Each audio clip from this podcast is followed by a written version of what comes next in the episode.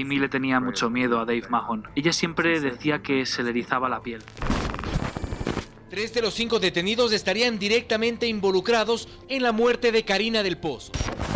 Pues se rumora ampliamente que todos son miembros de una secta ultra secreta llamada los Illuminati.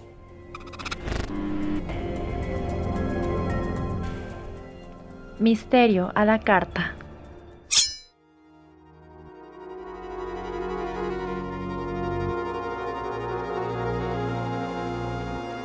Buenas noches, querido comensal. Bienvenido a la segunda temporada de Misterio a la Carta, un podcast que explora casos perturbadores que ocurren alrededor del mundo. Si no has escuchado los episodios anteriores, pues no esperes más, ponte al día y regresa.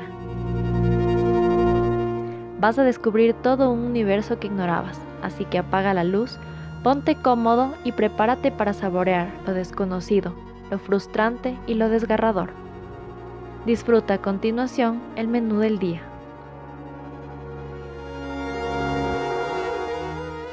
La entrada.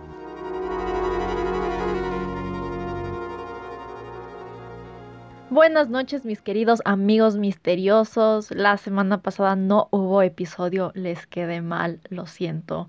Pero tuve que trabajar, tuve muchas cosas que hacer y ya saben, el trabajo pagado es prioridad. Pero no importa, hoy les traigo un nuevo episodio que está excelente, así que prepárense. Mi nombre es Camila Pérez y aquí en Misterio a la Carta vamos a explorar casos extraños, perturbadores, miedosos, increíbles y ya saben, todas esas cosas extrañas que pasan alrededor del mundo. Y tendremos tres segmentos, la entrada, el plato principal y el postre. En cada uno profundizaremos sobre un tema en específico. Hoy estoy emocionada amigos porque voy a hablar por primera vez en el programa de un asesino en serie. Yo sé que es extraño que me emocione por hablar de un asesino en serie, pero no importa. a mí me encanta investigar sobre los asesinos seriales. Ha sido mi pasatiempo desde que estaba en sexto curso y me mandaron a hacer una investigación sobre Ted Bundy en una clase de psicología. Y desde ahí ya me quedé enganchada, adicta a esta gente loca, les juro. Y bueno, capaz se pregunten si es que me gusta tanto leer y aprender sobre estos seres degenerados, porque nunca he hecho un episodio sobre esto. Y bueno, mi relación con los asesinos es un poquito complicadita.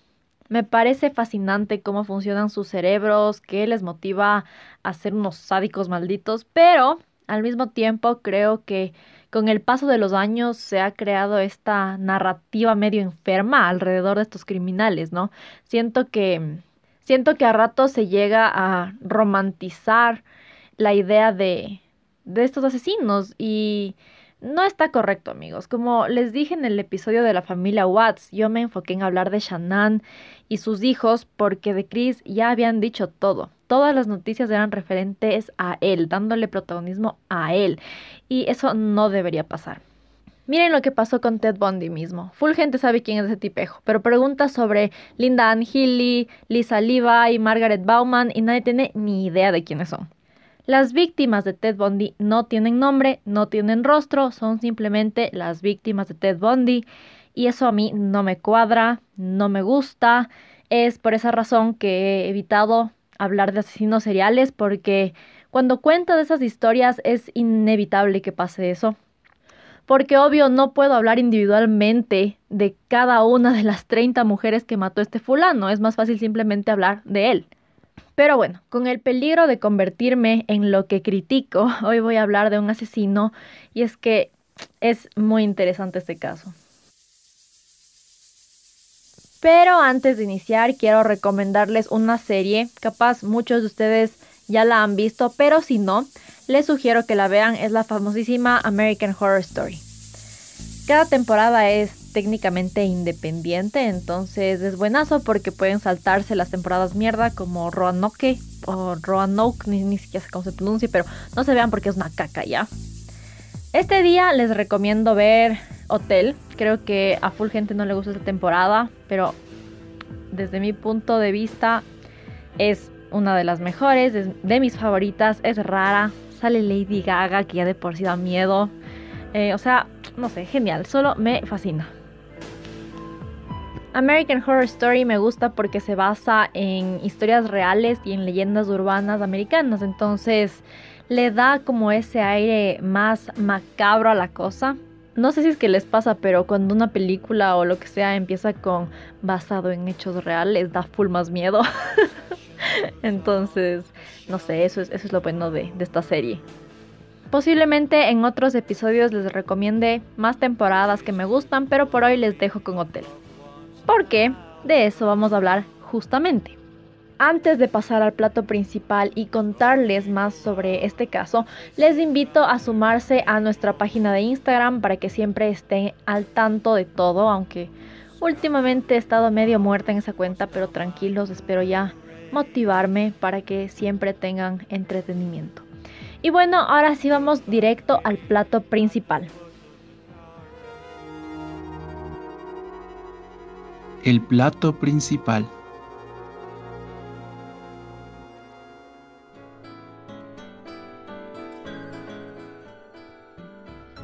Imagina que decides ir de paseo a los Estados Unidos, específicamente a Chicago. Te hospedas en un hermoso hotel de aspecto medieval. Estás emocionado por las aventuras que te deparan en esta ciudad.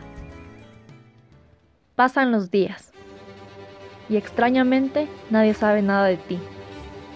Has desaparecido. La última vez que te vieron fue entrando al castillo Holmes. Amigos, así es, vamos a hablar del primer asesino en serie del que se conoce en los Estados Unidos. Seguramente hubo otros antes que este, no me cabe duda, pero este hombrecito hizo unas cosas tan tránfugas y tan enfermas que se grabó en la historia como el primer asesino en serie de ese país.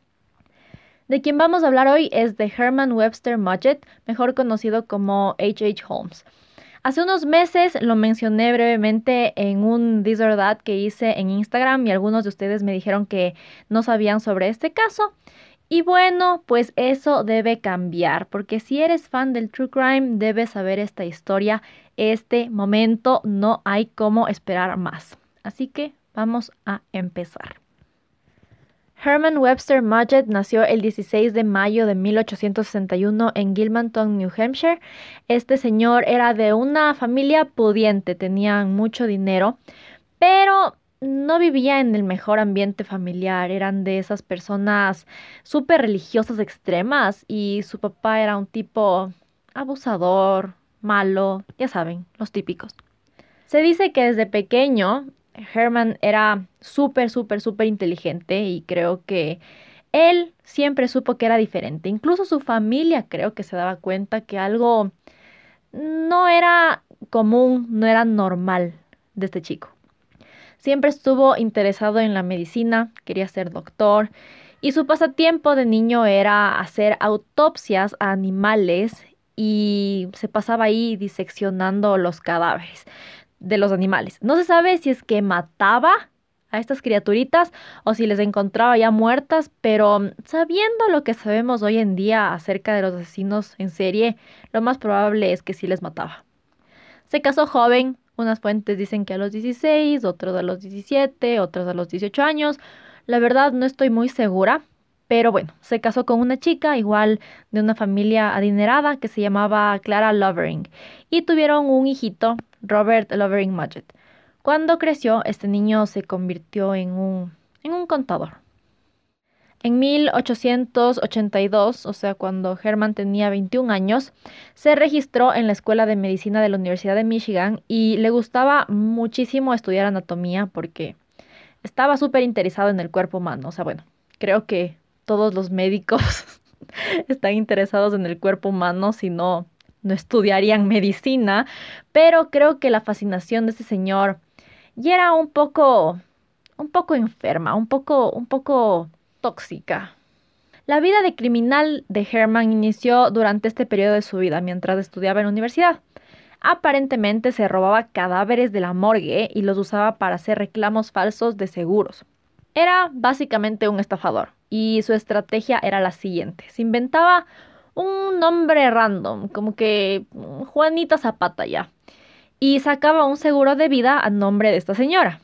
Luego se robaba un cadáver de la universidad, le desfiguraba la cara y luego llamaba al seguro a decir que la fulanita Zapata tuvo un accidente y así reclamaba el dinero.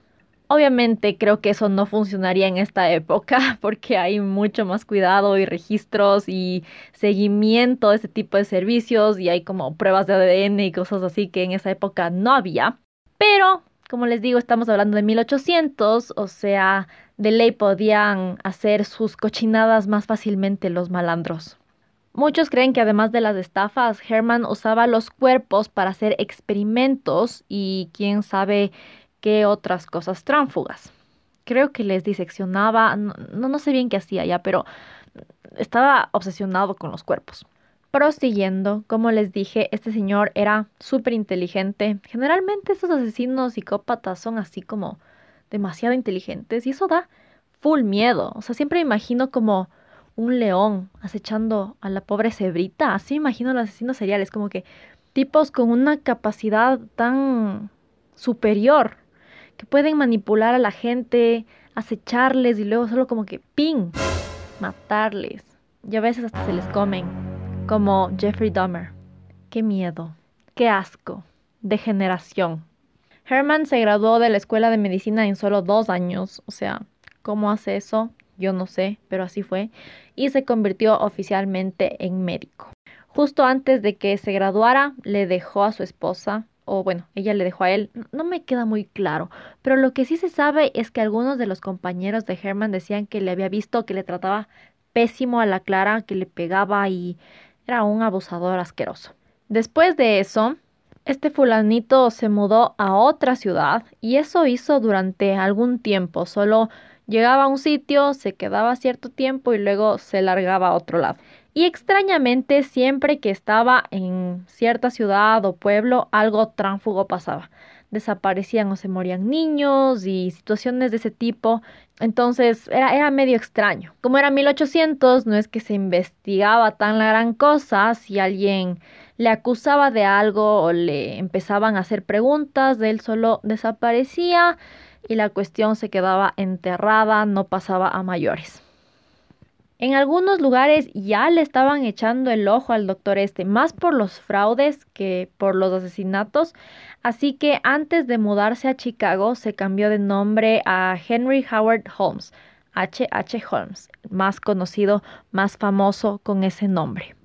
Algo que no les dije es que a este tipo le encantaba andarse casando, o sea, creo que ni siquiera se había divorciado de la Clara y se casó con otra señora que se llamaba Mirta y con ella tuvo una hija que se llamaba Lucy. Y esta Lucy de grande se hizo una profesora de niños, entonces los hijos de este hombre salieron medio normales de lo que sé, por suerte. Después de unos años se casó con otra señora, Georgina Yoke, mientras seguía casado con las anteriores mujeres, o sea, muy extraño, pero ya les digo, en esa época no es que habían registros, o sea, no es que se podía eh, comprobar que no esté casado en otros lugares, no es como que todo estaba en digital, no, no, se podía saber, entonces este señor hacía lo que le daba la gana. Y bueno, regresando a lo bueno, este señor se mudó a Chicago en 1886 y es aquí donde se lleva a cabo la parte más densa de esta historia. En Chicago se topó con una farmacia que le pertenecía a Elizabeth S. Holton. La señora Holton le dio un trabajo a Holmes y era un excelente empleado, así que con el tiempo em, él ahorró lo suficiente y le pudo comprar el sitio a la doña Elizabeth. Algunas fuentes han dicho que el marido de Elizabeth era un hombre viejo y que estaba enfermo, entonces que Holmes le mató para aprovecharse de la vulnerabilidad de Elizabeth y comprarle la farmacia, y que luego también le terminó matando a ella. Pero nada de eso es verdad. De hecho, el señor Holton, eh, el esposo de Elizabeth, vivió hasta más años que Holmes. Elizabeth se fue a vivir a California, por eso Fulgente piensa que le mató, porque ya no hay registro de ella después de que se mudó. Pero es que creo que ya solo se perdió en el tiempo. O sea, ¿quién a estar interesado en una pobre señora Elizabeth, hija de vecina? O sea, es como solo se perdió registro de ella, pero no, no le mató el Holmes. Toda esa parte solo es leyenda urbana, pero el resto de cosas que se vienen después no son leyendas, todo es realidad, así que ya. Con el dinero que ganaba, este Holmes logró comprarse un lote enfrente de la farmacia y ahí empezó a construir una casa. Bueno, en principio iba a ser una casa, pero luego decidió que mejor iba a ser un tipo hotel, así que era una residencia súper grande, tenía tres pisos y ocupaba casi el largo de una cuadra. Creo que este sitio resaltaba bastante en el área en la que estaban porque la gente empezó a llamarle el castillo por lo grande que era. Obviamente teniendo ya este edificio no necesitaba la tienda que tenía, entonces reubicó la farmacia y la puso en el primer piso del castillo. Ahora, lo no estaba en el primer piso, no, sino en el segundo, tercer piso y en el sótano. Holmes estuvo mega involucrado en el proceso de construcción del castillo, ayudó a hacer los planos y por eso logró que dentro del hotel se construya un tipo laberinto. Había trampas, un montón de cuartos, cuartos escondidos, rendijas secretas, pasadizos que no llegaban a ningún lado, o sea, un lugar totalmente extraño. Obviamente nadie sabía que lo que este hombre estaba haciendo era diseñar un lugar especial para cometer asesinatos de manera fácil y efectiva. Yo me preguntaba cómo hacía para que los constructores, los arquitectos, como que no hagan preguntas sobre esta cosa tan extraña. Y como ya les dije, este hombre era súper inteligente. Entonces, lo que hacía era contratar a diferentes personas para trabajar en áreas específicas del hotel. Así no se daban cuenta de todas las trampas y no tenían una idea clara de qué estaba pasando, lo cual me parece tan diabólico, pero al mismo tiempo como, qué genio. En verdad pensó en todo. Él siempre estaba súper pendiente de todo, entonces si es que ya se daba cuenta que alguien había trabajado con él por mucho tiempo o empezaban a hacer preguntas que no debían, les despedía inmediatamente o incluso se dice que les mataba a esas personas para no dejar rastros por ahí. Hubo solo un señor que en realidad se ganó la confianza de Holmes, se podría decir que hasta fue su amigo, entre comillas, y se llamaba Benjamin. No, no tengo idea cómo pronunciar ese apellido, así que le voy a preguntar a Google. Pitties. Pitties. Benjamin Pietis. Ese era el nombre del amigo del Holmes, ¿ya? Y este Pietis ya sabía lo que estaba pasando, ¿no? Le ayudaba en lo que necesitaba. Entonces, realmente creo que era otro loco, porque, o sea, viene mi amiga y me dice que quiere convertir su casa en un castillo de tortura. Me largo de ahí, o sea, llamo a la policía, me escondo debajo de una roca, loco, hago lo que sea, pero lo último que hago es ayudarle. Entonces, este Benji creo que también estaba medio malito de la cabeza. Y bueno, retomando lo de la casa, les voy a tratar de explicar más o menos cómo estaba estructurada. La mayoría de los cuartos eran a prueba de sonido, o sea, podías gritar, chillar, patalear que nadie te escuchaba, mijito, o sea, ahí te morías. Algo que me perturbó horrible es que en algunas habitaciones había unos toboganes que llevaban directo a unas tinas con ácido en el sótano. Estos toboganes le facilitaban el transporte de los cuerpos, porque imagínense estarse cargando el cadáver tres pisos o dos pisos, o sea, se hacía pedazos la espalda del hombrecito, entonces le era más fácil enviarlos por, por estos toboganes directo al sótano. Ahí, en el sótano, también tenía un crematorio, entonces les mataba a las gentecitas y tenía todo preparado para deshacerse de los cuerpos, o sea, en verdad, el degenerado pensaba en todo, nada se le escapaba. La casa tenía laberintos, como ya les expliqué, para que la gente se pierda. Solo el segundo piso tenía 35 cuartos. O sea, ¿qué? Tenía particiones falsas, habitaciones conectadas con pasillos secretos, todo construido específicamente para que la gente se desoriente.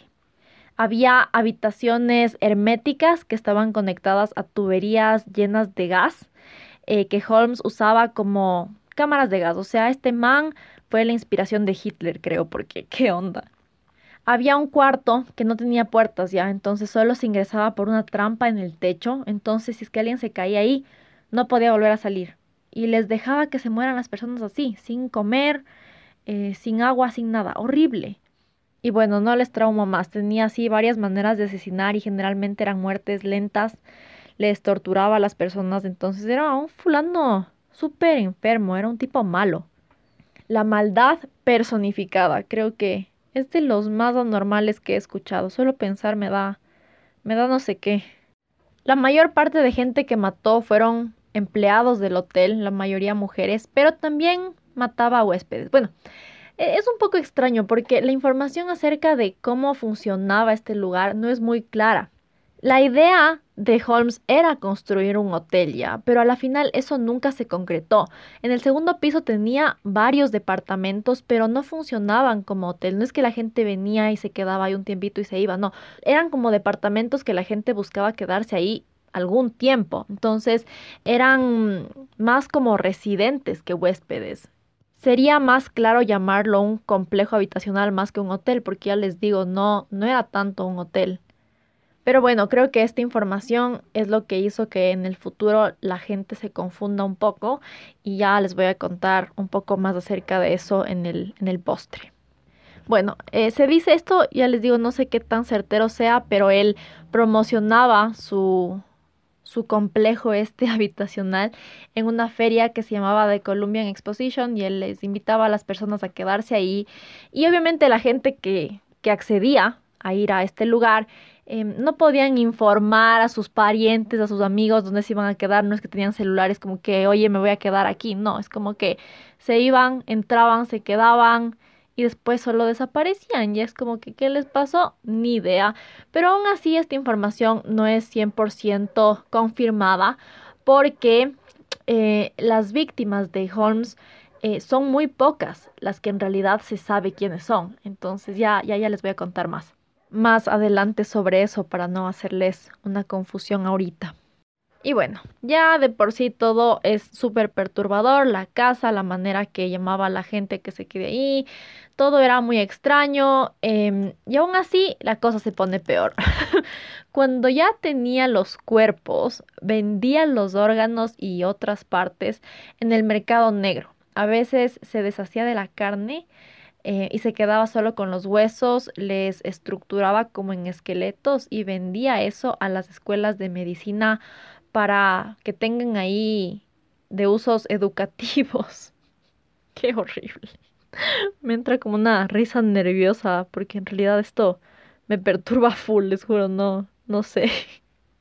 Y bueno, ahora sí entremos a hablar un poquito más de las víctimas, porque hasta ahora les he contado un poco de la estrategia de asesinato de este Holmes, pero no les hemos puesto nombre a las personas que mató. Como ya les dije, el tipo tenía tres esposas en diferentes lugares, aparte tenía varias amantes y no le importaba nada, era literal como un animal. Para él no existían las normas básicas de buen comportamiento social, todo le valía caca, hacía lo que le daba la gana, era un psicópata. Y bueno, en su hotel trabajaba una chica que se llamaba Julia Smith, que era una de sus amantes. Ella también estaba casada, de hecho estaba casada con un señor que se llamaba Ned Conner, que trabajaba con Holmes en la farmacia, entonces ellos también vivían en la casa. Eran inquilinos en una de las, de las habitaciones que les conté antes. El Ned se enteró de la infidelidad de su esposa, entonces le votó y se largó y también le abandonó a, su hijita Pearl. Lo que pasó fue que por alguna extraña razón Holmes ganó custodia de la niña y todos estaban viviendo ahí, disque como una familia feliz. En Nochebuena de 1891, Julia y Pearl desaparecieron. Lamentablemente jamás sellaron sus cuerpos, obviamente no se tiene evidencia de qué realmente les pasó, pero se cree que lo más probable es que Holmes las mató y vendió sus cuerpos o algo así. Otra víctima no confirmada, pero que se asume que también fue asesinada por Holmes, fue Emmeline Sigrande, que empezó a trabajar en el hotel en 1892 y también desapareció en diciembre de ese mismo año. Un año después, en 1893, una chica llamada Minnie Williams se mudó a Chicago. Se dice que Holmes y Minnie ya se habían conocido antes en Boston y que él se presentó con un nombre falso. Se hizo llamar Henry Gordon. Hay varias versiones de las cosas que pasaron en esta historia porque obviamente ocurrió hace tanto tiempo que a veces todo se confunde. Pero bueno, en resumen, la man se va a Chicago y el Holmes le dice que si quiere trabajar para él y ella acepta. En esas estuvieron de jiji jaja y se hicieron novios. Y la relación que tuvo con esta mujer era interesante. De alguna manera, Holmes le convenció a Minnie de que le transfiera las escrituras de una propiedad que ella tenía en Texas a un tipo llamado Alexander Bond, o sea, que era él mismo, era uno de sus alias. Entonces ella dijo, bueno, no sé por qué, no sé el contexto de esa situación, pero ella dijo de una. Después de tener eso listo, hizo que Minnie le invite a su hermana Annie para que les visite. Em, entonces llegó Anne, todo bien, em, y misteriosamente a estas hermanas no se las volvió a ver vivas después del 5 de julio de 1893. Nadie sabe dónde están sus cuerpos, nadie tiene idea de nada. Esto no sé qué tan cierto sea, pero dicen que Holmes le pidió a Anne que Porfa le dé cogiendo algo que tenía en la bóveda de la casa. Literal, creo que ese señor tenía 10 bóvedas, pero bueno. Va la toda ingenua, entra al cuarto este y el tipo le cierra la puerta y le dejó encerrada ahí de por vida. No se sabe cómo le mató a la mini, pero de seguro algo igual de horrendo. Pero ya les digo, esto es solo una suposición, una historia que capaz alguien se, se inventó porque no se tiene evidencia de, de que esto haya pasado. En 1894, H. H. Holmes fue arrestado por primera vez. Fue acusado de vender bienes hipotecados, pero enseguida salió bajo fianza.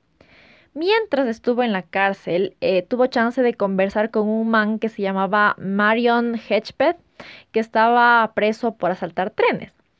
Y entre estos dos empezaron a cranear ahí una estafa, porque ya les dije, este Holmes, aparte de querer matar gentecitas, también era ambicioso y le gustaba andar estafando todo el mundo. Y el plan era que iba a sacar un seguro de vida a su nombre, un seguro de 10 mil dólares y luego iba a fingir su muerte. Le ofreció a este Marion 500 dólares para que le dé el nombre de algún abogado y ya pues le puso en contacto con un señor Jepta Howe y este Jepta se motivó durazo, fue como que le pareció un plan excelente, dijo de una, iniciemos esta cuestión.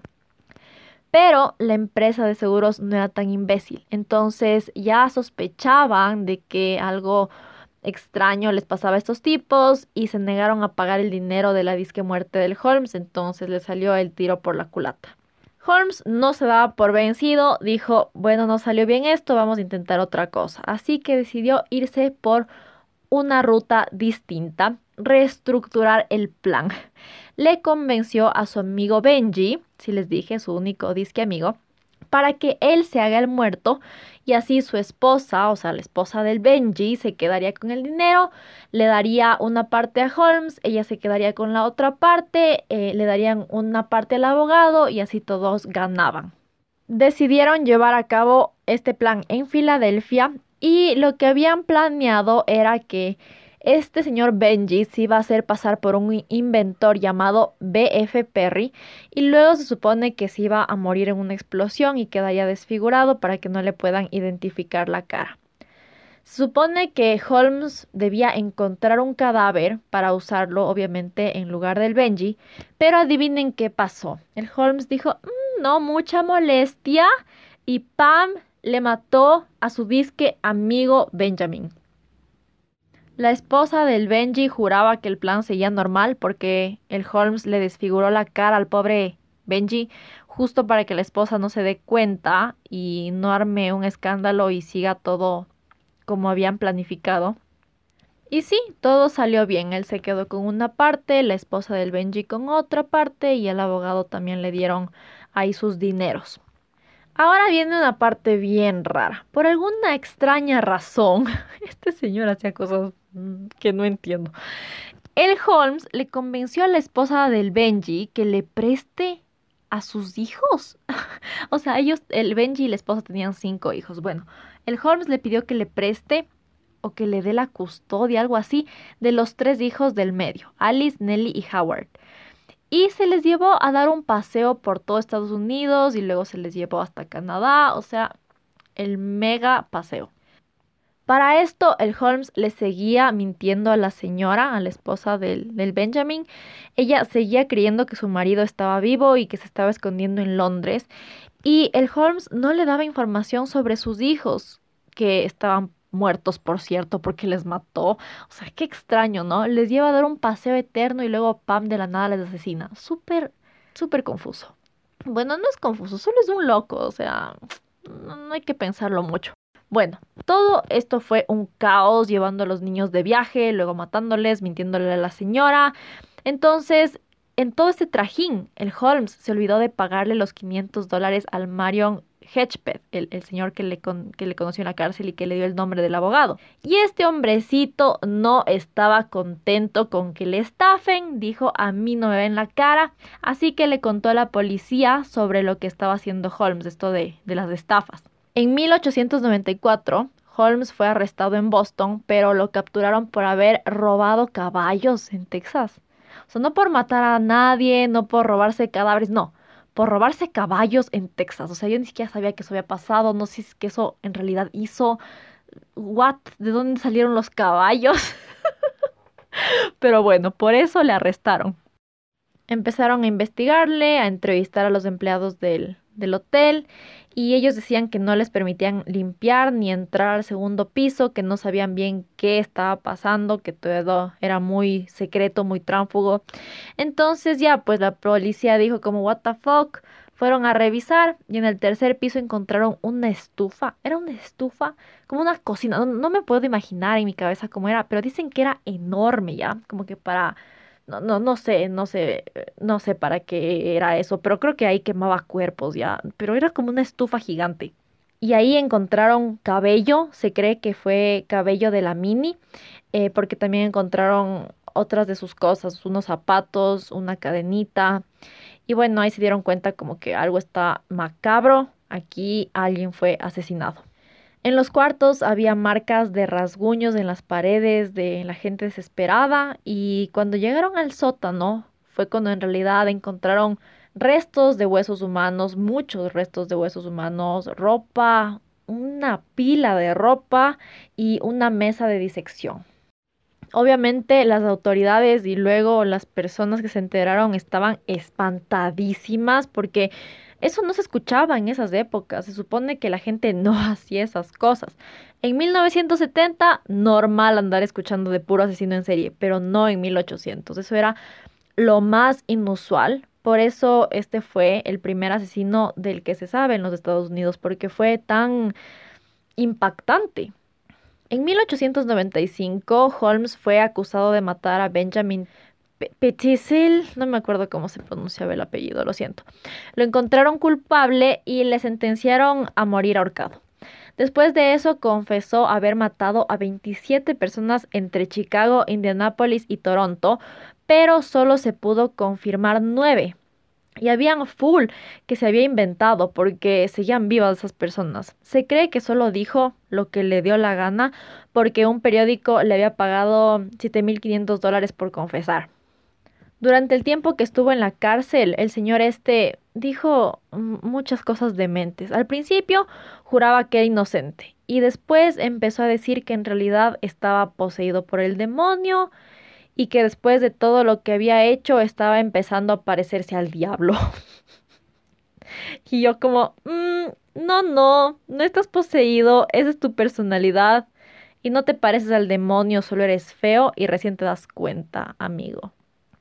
Bueno, al Holmes lo colgaron, qué feo suena eso, lo asesinaron, lo ejecutaron el 7 de mayo de 1896 y todo el rato él estuvo súper calmado, cero ansiedad, cero depresión, fresco como una lechuga. Justo antes de que le ejecuten, dijo que en realidad solo había matado a dos personas y a la final no se sabe exactamente a cuánta gente mató.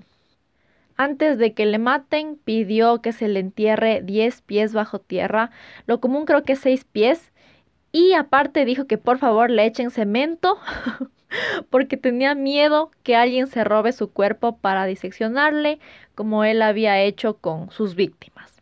Les cuento algo súper denso. El sistema con el que ejecutaban a las gentecitas no funcionó correctamente cuando fue el turno de Holmes. Entonces, voy a tratar de no ser muy descriptiva. Si son sensibles, no escuchen esto. Bueno, si son sensibles, no deberían estar escuchando nada de este episodio en realidad, pero ya. Supone que el sistema debía ser rápido. Te ponen ahí, te cuelgan, se te rompe el cuello, ping, muerto, segundos. Pero como ya les digo, cuando le tocó al Holmes, algo pasó mal y el cuello no se le rompió, entonces estuvo asfixiándose lentamente durante 15 minutos. O sea, justo como a él le gustaba, amigos, lento y doloroso. Karma, yo sí digo ahí, karma. A los 15 minutos le pronunciaron muerto y con eso se acaba la historia del primer asesino serial registrado en los Estados Unidos de América. Y ahora sí vamos al postre donde les contaré un par de datos más y ya. El postre. Algunos han calculado que Holmes mató entre 20 y 200 personas, pero eso ya es descontrolado. Esto es más una teoría en realidad, porque no se sabe. Con el tiempo se ha convertido en este súper asesino que mató a ni sé cuántas mil personas, pero en realidad, de las que se tiene algún tipo de confirmación, no son más de nueve. Solo recordemos. Primero, Julia y su hija Pearl. Ya, que igual no se tiene eh, evidencia concreta, pero bueno. Luego, Emmeline Sigrand, Minnie Williams y su hermana Ann Williams. Cinco. Y ellas tampoco, no se tiene eh, confirmado nada. O sea, se asume, pero no hay ninguna confirmación tangible. Y finalmente estuvo Benjamin Pitesel, cada vez digo peor ese apellido, pero bueno, él y sus tres hijitos, que en realidad son de los únicos que se tiene evidencia sólida que algo les pasó. Entonces, sí, de lo que se sabe fueron nueve personas, de donde la gente sacó 200, vaya a saber Diosito, pero bueno, así son chismosos y ni cuentan bien los chismes. Creo que este número desmesurado de asesinatos nació de esta idea de que era un hotel, ¿no? De que obviamente tú piensas hotel, piensas en que entra mucha, mucha gente. Entonces, em, obviamente se va creando esta idea de que ah, era un hotel, de ley entraban full personas y este man les mataba, les tenía en el, sótano, les quemaba y se deshacía ya. Pero ya les digo que no era eh, tanto así como un hotel, era más como una residencia. Entonces, la gente que vivía ahí eran más empleados. Y mm, como la, la esposa del señor que trabajaba con él, que le mató. Por eso creo que no fueron tantas. De cualquier manera, sí creo que fueron más de nueve, porque recordemos que no sabemos cuándo empezó a matar y vivió en diferentes ciudades y siempre pasaban cosas extrañas. Entonces creo que en general sí pudieron haber llegado a ser capaz unas 30, 40 personas, pero 200 me parece un poco imposible. Y bueno, lo último que quería contarles es sobre la casa. Se dice obviamente que estaba maldita. Em, la casa se quemó en 1895, pero no por completo. Alguien dijo que vio dos hombres entrar y que incendiaron la casa, pero nunca se supo nada al respecto. Igual la reconstruyeron y se mantuvo en pie hasta finales de 1930. Luego la demolieron para hacer oficinas, pero de lo que pude investigar todavía hay un par de túneles que sobrevivieron del castillo. No sé qué tan verídica es esa información, pero tendría mucho sentido. Qué mal que hayan demolido el sitio, porque yo creo que el dueño de ese, de ese terreno, de esa casa, se hubiese metido unos buenos dineros si hubiese mantenido eso. imagínense en esta época la gente cómo hubiese ido a visitar eso, así como el Hotel Cecil. Se hubiese hecho famosísimo. Aparte, no, solamente es interesante eh, eh, lo macabro y lo morboso de lo que pasó ahí, pero solamente eh, ver cómo estaba estructurada, o sea, los pasillos secretos, las, em, las trampas, los laberintos, me parece una cosa impresionante. Así que sí, mm, sí me da un poco de pena que, que lo hayan votado, pero al mismo tiempo mejor, porque esa era un sitio con muy mala vibra. Yo me imagino ese sitio podrido, así que mejor, no necesitamos más, más, más degeneración en este mundo. Chao casa, chao pendejadas. Pero bueno, antes de que lo tumben, el castillo se quedó al cuidado de un señor que se llamaba Patrick Quinlan, que fue empleado de Holmes. El hombre vivió ahí por muchos años, creo que fueron como 19 años, y todo ese tiempo tuvo problemas para conciliar el sueño. Pero no como que, ah, jaja, me cuesta cerrar el ojo. No, o sea, tenía unas pesadillas fatales, se despertaba cubierto en sudor y gritaba y decía que alguien le había tratado de atacar. Juraban que eran alucinaciones, pero hay quienes creen que en realidad eran almas en pena o el mismísimo espíritu de Holmes que trataba de matarle. Patrick se suicidó en 1914 y junto a su cuerpo encontraron una nota que decía no podía dormir. Ya sabemos lo que le puede hacer al cuerpo la falta de sueño. Obviamente uno de los efectos de no dormir es alucinar. Hice un capítulo entero sobre eso, así que pueden irlo a escuchar si les interesa saber más acerca de ese tema. Pero bueno, igual el pobre señor, haya sido lo que haya sido, terminó suicidándose porque ya no podía vivir así. Y qué pena, en verdad, pobrecito. Y bueno, ya con el tiempo se empezó a inventar la gente algunas teorías ya saben, siempre aparecen cosas cuando hay este tipo de casos. Entonces la gente decía que en realidad Holmes escapó de la ejecución y vivió por muchos años más. Y los investigadores creo que dijeron, a ver, a ver, a ver, no nos vamos a quedar con esta duda. Entonces exhumaron el cadáver de Holmes. Y como les dije, el ataúd estaba recubierto de cemento porque así lo había pedido. Y lo abrieron y ahí había un cuerpo. Así que bueno, hicieron unas pruebas de ADN y confirmaron que era él. Entonces eso de que se había escapado era mentira.